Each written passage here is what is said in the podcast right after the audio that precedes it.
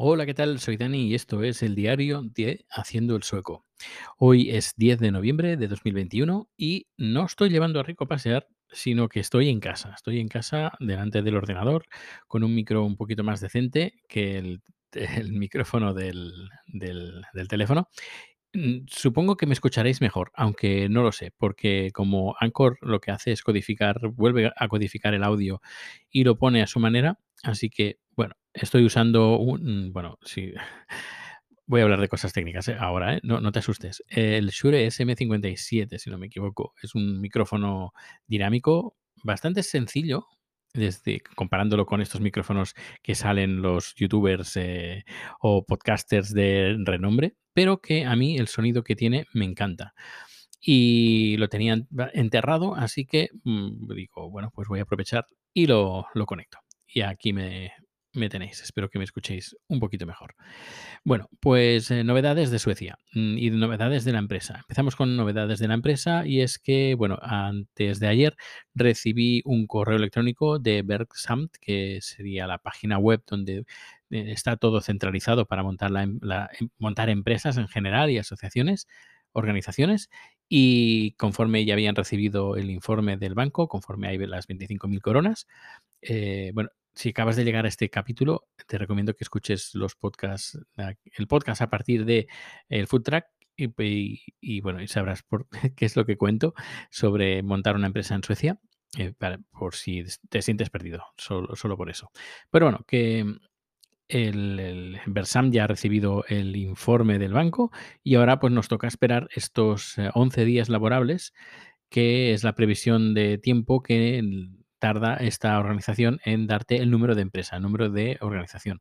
Y una vez dado ese número, este número, pues ya podemos tirar adelante con, por ejemplo, el alta hacienda y otros papeles que necesitamos. Que bueno, esto ya lo iré contando. Si estás suscrito a este podcast, pues ya irás recibiendo los capítulos y las aventuras y desventuras de montar un negocio. Y luego no solo eso, sino también cómo, cómo va y os contaré cómo, come la- cómo comen los suecos. Pero por lo que he visto hasta el momento, no es que coman demasiado bien. Y hablo después de estar casi 11 años viviendo aquí en Suecia. Y hoy, por ejemplo, hoy he tenido otra muestra más de que los suecos en el día a día eh, comen bastante mal y que no les preocupa el disfrutar de la comida, sino más bien que necesitan comer para no morirse y es lo que más les preocupa. Que sí, que ah, puedes encontrar buenos restaurantes que sirven buena comida, puedes encontrar casi de todo, pero claro, una cosa es encontrar comida de todo tipo y eh, buena comida y la otra es que el precio acompañe lo que estás, a lo que estás comprando. Y salir aquí y comer en un restaurante es bastante, bastante caro. Em, pero en el día a día, los, podríamos decir, el restaurante de barrio, te puede salir la cena pues por unos 10 11 12 15 euros, entre 10 y 15 euros más o menos. Em, restaurante de barrio barato, y luego a partir de aquí, pues eh, empieza a subir. En un restaurante mm, medianamente mm, bien, aceptable, pues entre unos 20, eu- 20, 30 euros. Y si ya quieres un poquito diferente, unos 30 euros, pero 30, 40 euros y para arriba.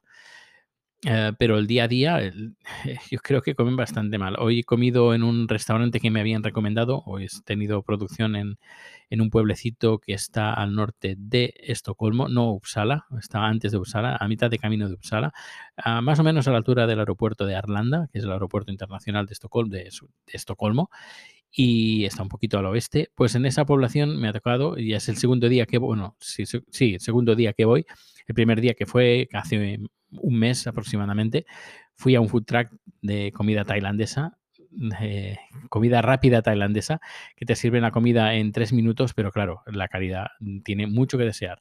Y pagué, creo que fueron unos 10 euros, pues esta vez he pagado unos 11 euros y en otro restaurante, no tipo food truck, sino restaurante, restaurante.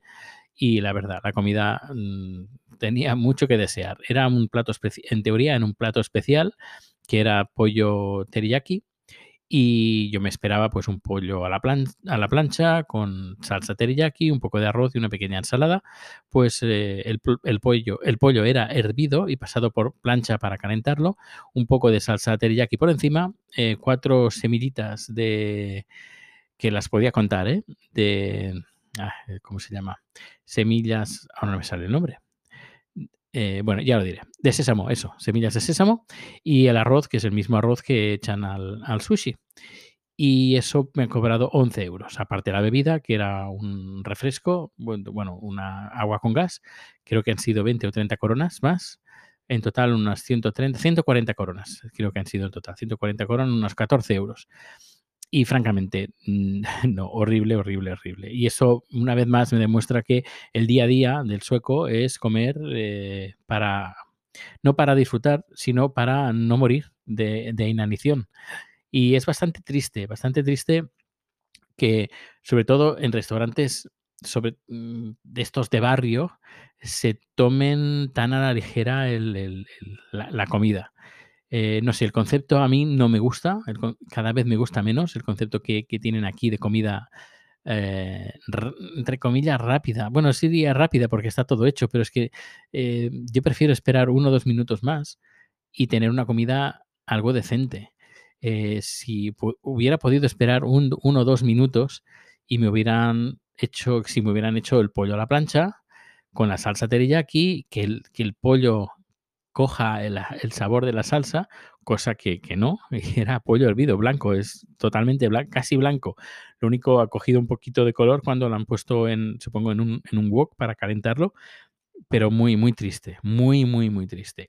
Y, cuando uno está acostumbrado a comer cosas ricas, que aunque sea un, pollo a la plancha, pues tiene una presencia y una presentación y un sabor que le da mil vueltas a, lo que me encuentro fuera, pues cuando salgo fuera, pues a veces prefiero, que lo hago bastante, ir a un supermercado, compro ahí, yo qué sé, eh, un sándwich ahí y ya sé lo que, ya sé, ya a lo que voy. O si no, por ejemplo, me hago yo mismo el sándwich, Com compro el pan, compro un poco de queso o compro algo, un, jamón, un poquito de jamón o cualquier tipo de embutido, una una bolsita de tomate cherry y esa es mi cena. Eso lo he hecho varias veces en, en Uppsala, por ejemplo, tema cena, pues un, pan o unas tostadas, eh, algo queso, un poquito de queso, un poquito de jamón y unas, siempre agarro unos, unas, unos tomates cherry que, los, eh, que son para mí los más ricos que he probado aquí en Suecia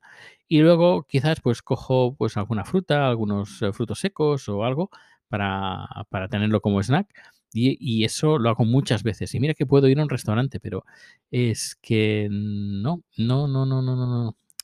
Eh, por eso lo que no queremos hacer en el food track es esto, es, es, que a lo mejor es lo que quieren los suecos, no lo sé, pero a menos ese es el concepto que no vamos a, a, a menos no vamos a implementar desde un principio. Que vemos que la cosa no, pues bueno, ya cambiaremos, siempre podemos cambiar. Eh, no, cuando montas un menú no significa que ese menú esté de por vida, sino que va a ser algo vivo, ya os iré contando en este podcast. Pero ya digo que el comer aquí mmm, es bastante lamentable. Y insisto que se puedes comer bien si pagas, si pagas eh, lo, que, lo que cuesta aquí. Por ejemplo, eh, cuando estuvimos en, en, España la última vez, compramos uh, la parte de la ventresca del atún la parte también es llamada Toro. La compramos y hace, creo que este pasado fin de semana, hicimos especial sushi y bueno, estuvo riquísimo. Eh, lo comenté en la empresa y se ve que solo hay un sitio aquí en todo este colmo que puedes encontrar eh, pues este atún toro en, en sushi. Y eh, me comentó, me, bueno, me, me, comentaron que el precio por una pieza de sushi con, de atún toro cuesta 15 euros. Una pieza. Un trocito, un, montoncito de arroz, una, una, bolita de arroz con una lámina encima de atún toro, 15 euros. Eh, en cambio, cuando vas a España, fuimos a Madrid a comer eh, toro, que a ver, barato no es, pero, pero para nada, no tiene nada que ver con lo que hay aquí. Que sí, que aquí los salarios son más altos, etcétera, etcétera, etcétera. Pero haciendo, haciendo números, no, no sé, a mí no me salen las cuentas. Y, y prefiero, prefiero pues no gastarme el dinero aquí para comer mediocre y cuando salimos, por ejemplo, cuando vamos a España, pues nos hacemos una comilona de, de sushi, por ejemplo, de, de, atún toro. Por ejemplo, fuimos con Sergio del Descampado, fuimos a, cuando estuvimos en Madrid, fuimos al mismo lugar al día siguiente y ahí comimos de nuevo de, de forma fenomenal y no como ahí, como en España no he comido nunca aquí en Suecia, por el, por, por el mismo precio o por un precio parecido que sí, eh, fuimos una vez hace bastantes años ya.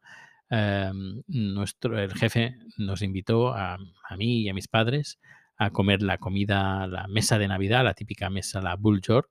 No, la Bull. Ay, ahora no me sale.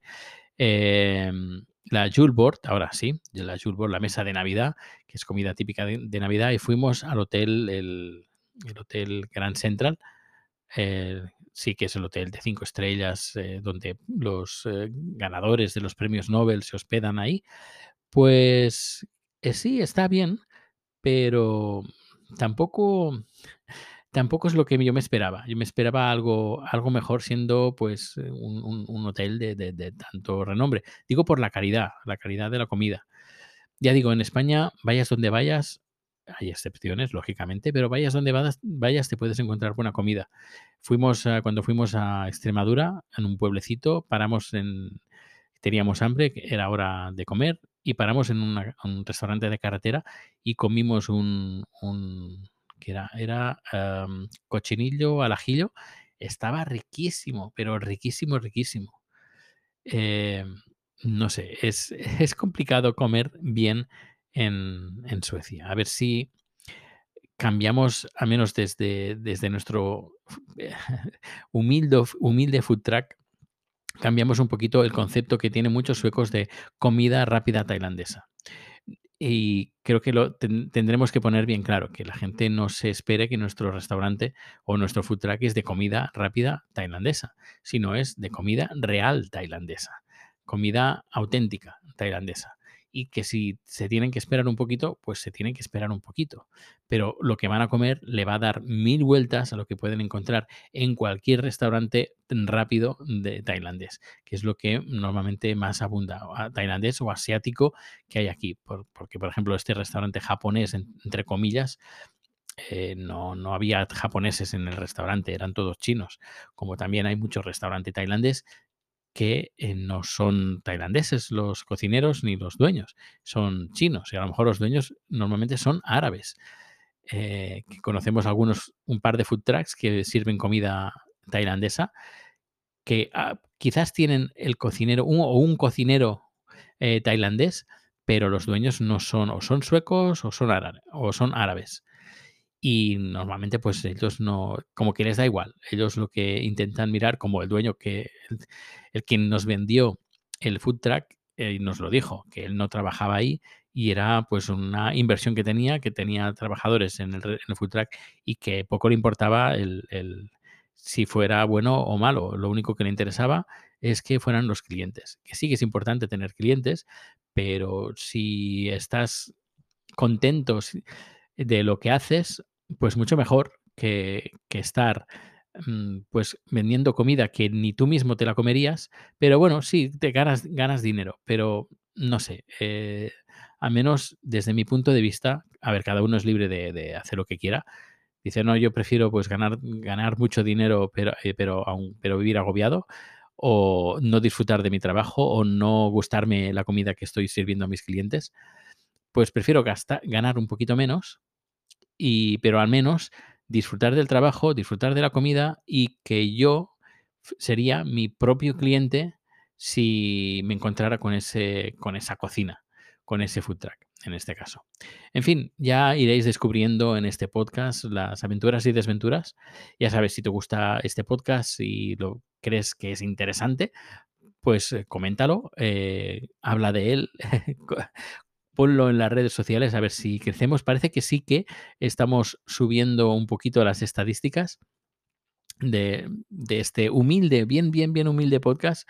A veces le, a la gente que, que le cuento cuántas las visitas que tiene, dice, ¿qué? ¿Tan pocas? Pues sí, muy pocas.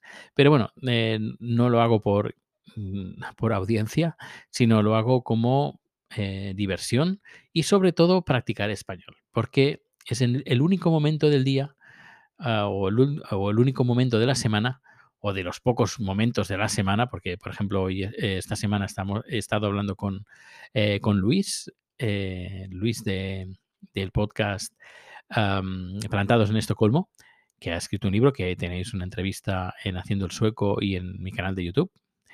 Pues, como decía, estos momentos son los que yo aprovecho pues para practicar un poco español para que no se me oxide ya de lo oxidado que está.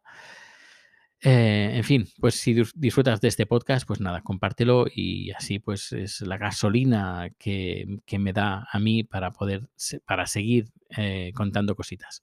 Pues nada, que pases un feliz día, feliz tarde, feliz noche. Espero, como he dicho al principio, que me hayas escuchado bien con este micrófono, con el Shure SM57 y nos vemos en el canal de YouTube o en Twitch y no, o nos escuchamos en los podcasts que tengo cuatro, si no me equivoco. Y, nada, pues eso, que seas, que pases un feliz día y feliz tarde, feliz noche y nos vemos o nos escuchamos muy pronto. Hasta luego.